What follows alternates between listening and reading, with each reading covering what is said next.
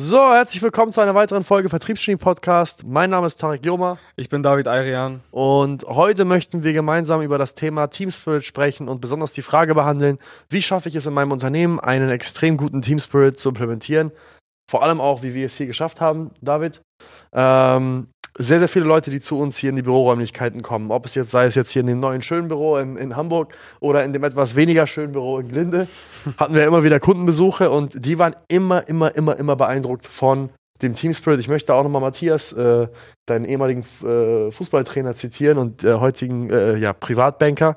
Der kam ja auch mal nach Feierabend zu uns und sagt, hat direkt gesagt, dass wir einen geilen Team Spirit haben und er hat einfach gesagt, ich habe das daran gemerkt, dass ich hier reingekommen bin nach Feierabend um 19.30 Uhr und trotzdem jeder noch gut drauf war. Vielleicht äh, gehst du noch mal ein bisschen drauf ein, was, was denkst du über unseren Team Spirit, den wir intern haben? Ja, ist schon ziemlich stark. Also man muss dazu sagen, die Leute, die sind halt nicht wie ganz normale Angestellte, sage ich jetzt mal, sondern man muss ja sagen, die Leute leben ja hier ihren Traum am Ende des Tages. Und das merkt man auch.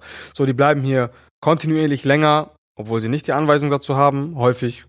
Ich kann mich noch an die eine Situation erinnern, wo du einmal ins Büro gekommen bist am Wochenende und dann äh, da zwei, drei Leute waren und da sich weitergebildet haben, irgendwie irgendwelche Videos geguckt haben. Ich weiß gar nicht, was sie da gemacht haben. Und das ist halt, das ist halt eine, eine ganz große Sache, finde ich, dass die Leute hier bereit sind, wirklich was zu lernen, auch freiwillig und nicht nur des Geldes wegen. Ähm, aber bevor wir darauf jetzt eingehen, wie geil unser Team Spirit ist und so weiter und so fort, fangen wir doch mal ganz vorne an und schauen mal, äh, wie fängt das überhaupt an und wo sollte man überhaupt anfangen, wenn man überhaupt einen geilen Team Spirit im, äh, im, im Unternehmen haben möchte. Und da muss man ganz klar sagen, es fängt ganz vorne an bei der Rekrutierung der richtigen Personen beziehungsweise Persönlichkeitstypen. Ja, Recruiting first, uh, Leadership second. Das ist so ein Spruch, den ich eingeprägt bekommen habe in, in Australien in meiner ersten Tätigkeit. Ähm, eine ganz coole Analogie, die mir auch mein damaliger Mentor auch mitgegeben hat, Tim Kennedy, äh, Senior Vice President bei Credico, eine der größten Vertriebsnetzwerke der gesamten Welt, auf, ich glaube, drei Kontinenten vertreten mit über 3000 oder vier, zwei oder 3000 Vertrieblern, ich weiß jetzt gar nicht.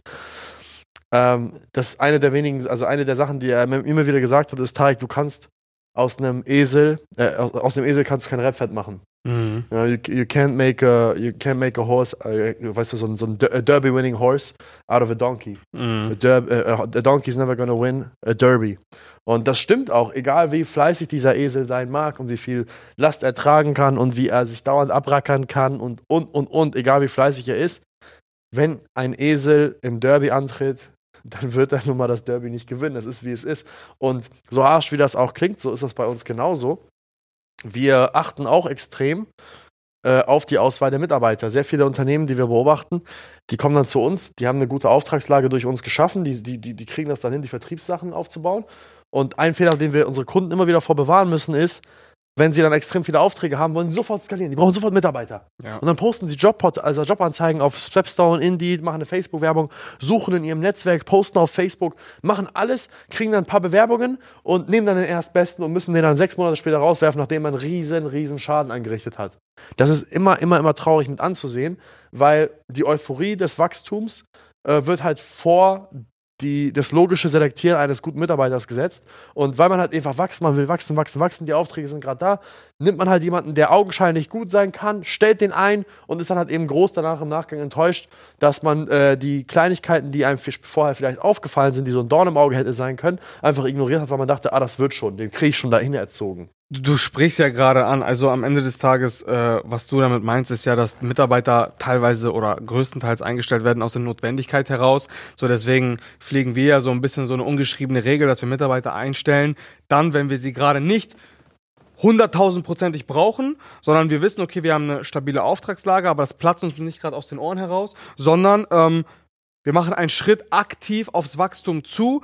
Dementsprechend haben wir auch Zeit und genügend Auswahl, um einen richtigen Mitarbeiter zu finden. Und es passiert eben nicht aus dieser, aus dieser Welle heraus, dass man gerade viel zu viele Aufträge hat, Ja. ähm, dass man jemanden nehmen muss, einfach weil man gerade jemanden braucht und nicht, weil man jemanden richtigen äh, nehmen muss. Ja. Verstehst du, was ich meine? Nee, nee, wir, also wir, wir, wir haben das ja genau umgedreht. Also wir suchen ja dauerhaft, das ist, glaube ich, das Erste, was wir anders machen. Genau. Wir suchen dauerhaft neue Mitarbeiter. Also wir sind genauso wie wir in der Kundenakquise dauerhaft nach dem neuen Kunden Ausschau halten, dauerhaft auf der Suche nach neuen potenziellen Mitarbeitern. Und das jetzt nicht nur in Form von Werbung oder in Form von äh, Stellenportalen, sondern wenn du und ich irgendwo unterwegs sind oder wir, wir irgendwo vielleicht in einem Umfeld sind, wo jemand unzufrieden ist mit seinem jetzigen Beruf, neue Herausforderungen sucht, dann pitchen wir diese Person auf diesen Job, laden sie zum Forschungsgespräch ein. Genauso weisen wir auch unsere Mitarbeiter persönlich darauf an, wenn sie jemanden im Umfeld haben, der unzufrieden ist, der zu uns passen könnte, dass sie ihn zum Forschungsgespräch mitbringen Unsere Mitarbeiter sind hervorragend, wir lieben unsere Mitarbeiter, sie machen einen guten Job, deswegen versuchen wir halt eben,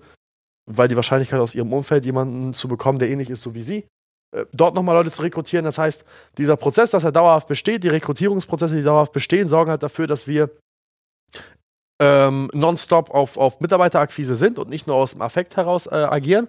Und Nummer zwei ist, wir rekrutieren erst den Mitarbeiter, bilden ihn erst aus und nehmen dann erst neue Aufträge an. Wir sind da sehr selektiv in dem, was wir tun. Ich weiß, sehr viele Leute sagen, ja, ich habe nur begrenzte Kapazitäten und ähm, ich kann sie jetzt momentan nicht bedienen und versuchen da irgendwas künstliche, künstliche Verknappung anzunehmen. Das ist bei uns nicht der Fall. Wir versuchen, jeden Kunden abzuschließen. Ich würde jetzt hier lügen, wenn ich sagen würde, ich muss Kunden ablehnen, weil ich bin ja hier äh, das Nonplusultra und nur die ganz harten kommen in den Garten und dürfen nur mit mir arbeiten. Das stimmt nicht. Aber haben wir jetzt gerade, wenn ich den Kunden gerade nicht aufnehmen kann, dann sage ich dem, lieber Kunde, wir können erst im Juni starten. Ja. Dann habe ich als Arbeit, äh, als, als, als Auftragnehmer mindestens mal drei Monate Zeit, um eine weitere Person einzustellen, die mindestens fünf weitere Kunden betreuen kann. Weißt du? Ja. Das ist halt, das ist halt so, oder wie ich jemanden aus dem Verkauf in die Kundenbetreuung setzen kann, der, der bereits die Prozesse kennt und ich die neue Person im Verkauf anlernen kann, weil in der Kundenbetreuung brauche ich die eher erfahreneren Mitarbeiter und im Verkauf kann ich ruhig einen Anfänger reinkriegen, der dann halt erstmal die Prozesse lernt. Ja, absolut. Beispielsweise eine Akquise oder sonstigem. Ähm, wie gestalten wir das ganz konkret? Also wir haben ja einen ganz bestimmten Persönlichkeitstypen. Du hast es ja ganz am Anfang ähm, angesprochen, dass nicht jeder, also egal was passiert, ein Esel kann nicht ein Rennpferd werden. Ja. Wir haben ganz bestimmte Voraussetzungen, ganz bestimmte Kriterien, anhand wir ähm, unsere, unsere Vertriebler oder unsere Mitarbeiter aussuchen, je nachdem, um welchen Bereich es sich handelt. Man muss ja natürlich dazu sagen, Vertriebler sind in der Regel anders gestrickt als als Beispiel Marketing-Mitarbeiter ja. oder Mitarbeiter, die sich um Personalwesen, Buchhaltung oder was auch immer kümmern. Ja. Das sind meistens sehr extrovertierte, Personen und sehr offen für Neues und so weiter und so fort. Ja. Ähm, lange Rede, kurzer Sinn. Also wir haben ein ganz spezifisches System, wie wir die Leute aussuchen. Wir haben einen ganz bestimmten Prozess, wie wir die Bewerbungsgespräche gestalten und alles in allem kann man es schon in eine Schablone packen, sprich die Entscheidungsfindung ist nicht irgendwie per Zufall und wir denken uns so, ja, der passt eigentlich nicht, aber wir geben ihm eine Chance, sondern wir sind da auch schon ziemlich rigoros und konkret.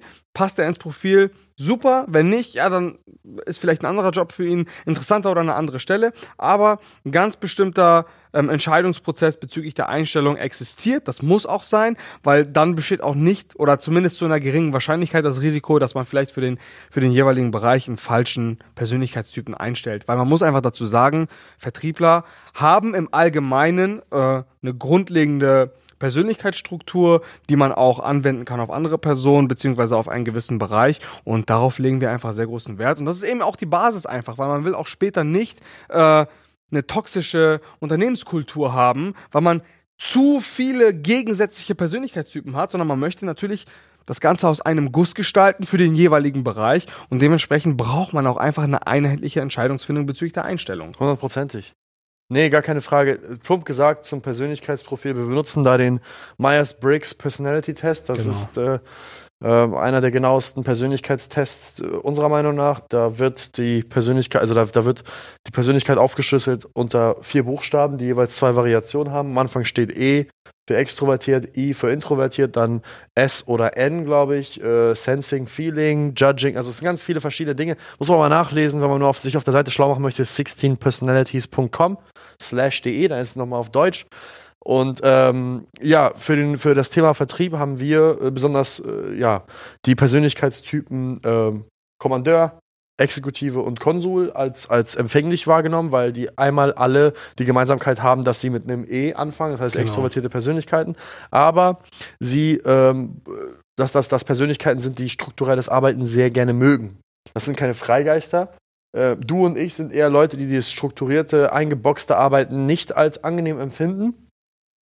Obwohl wir jetzt vielleicht ähm, ja, die Geschäftsführer hier sind und, und, und, und, und uns für Vertrieb sozusagen immer, immer damit brüsten, dass wir Vertrieb besonders gut können, wären wir jetzt nicht unbedingt der beste Vertriebsangestellte. Ja, wahrscheinlich. Muss man einfach sagen, wie es ist. Meine Persönlichkeit ist der ESTP, das ist, den haben sie genannt, den Unternehmer, ESTP. Du bist eher der, ich glaube, du bist der ENTP, oder? Debattierer, genau. Ja, Deba Debattierer.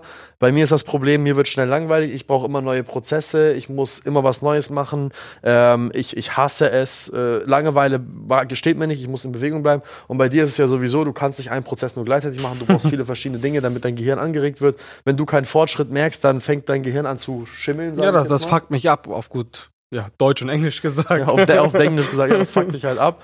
Und äh, deswegen sind wir ja nicht die perfekten Persönlichkeitstypen, aber das ist ja genau der, der ähm, Fall bei unseren Mitarbeitern, die im Vertrieb arbeiten.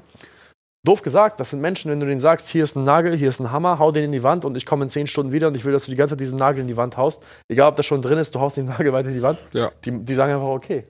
Wenn du zu denen sagst, lauf gegen die Wand, dann fragen die, wie schnell.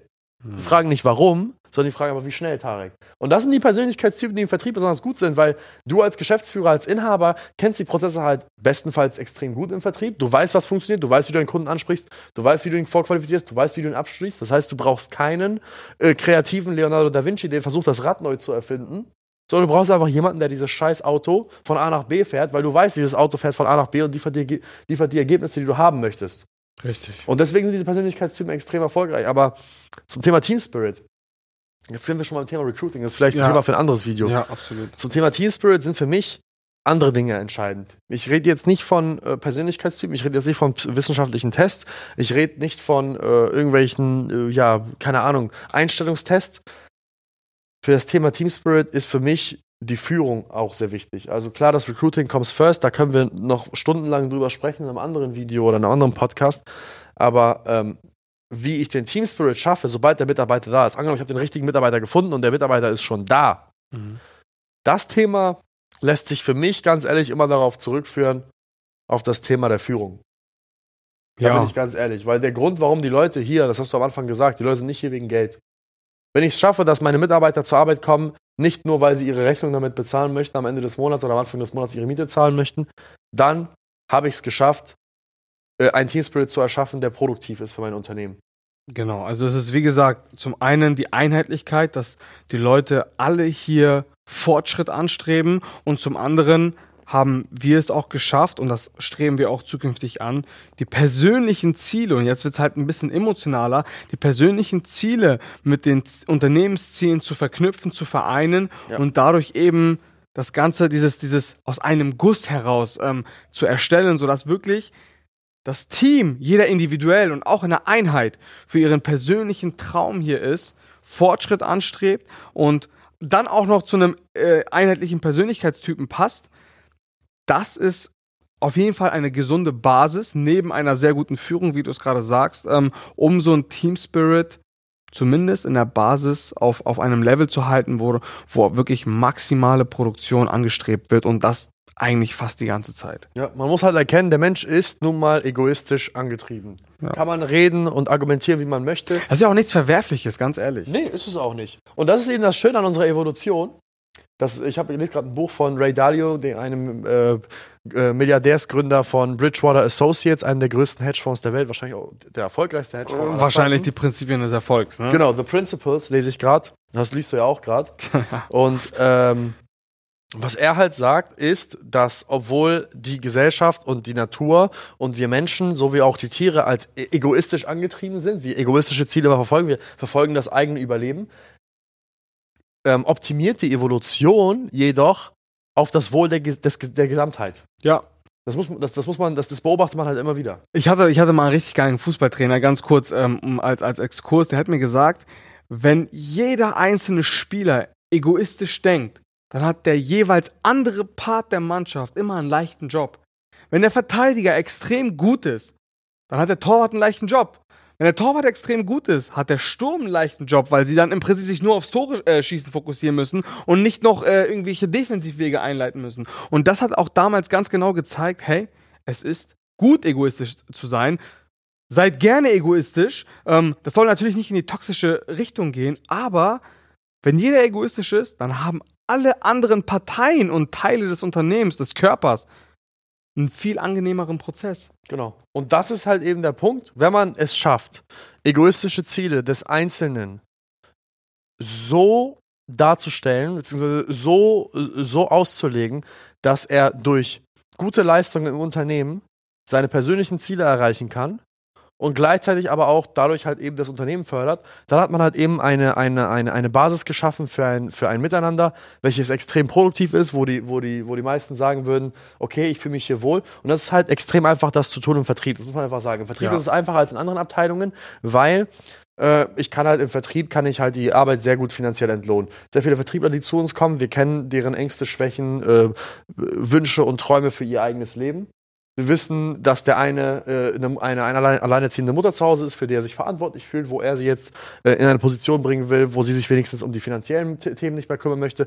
Wir wissen, dass vielleicht der andere äh, einen Vater hat, der eine hohe Erwartungshaltung an ihn hat und äh, sein Vater ist Arzt und er äh, möchte seinem Vater halt eben beweisen, dass, dass er seiner, seiner Achtung würdig ist. Das sind so Themen, die jetzt das waren jetzt Dinge, die ich mir aus dem Kopf gegriffen habe. Das gibt es bei uns jetzt nicht im Unternehmen. Dass wenn es das gäbe, geht das niemanden an. Aber Fakt ist, wenn es das gäbe, dann wüsste ich das zum Beispiel für jeden Einzelnen. Ja. Und so bin ich halt in der Lage, die Leute so, ähm, so ihre persönlichen Ziele und Wünsche für ihr eigenes Leben und ihre Ängste auch vor allem äh, zu verknüpfen mit den, mit, den, mit den Zielen des Unternehmens.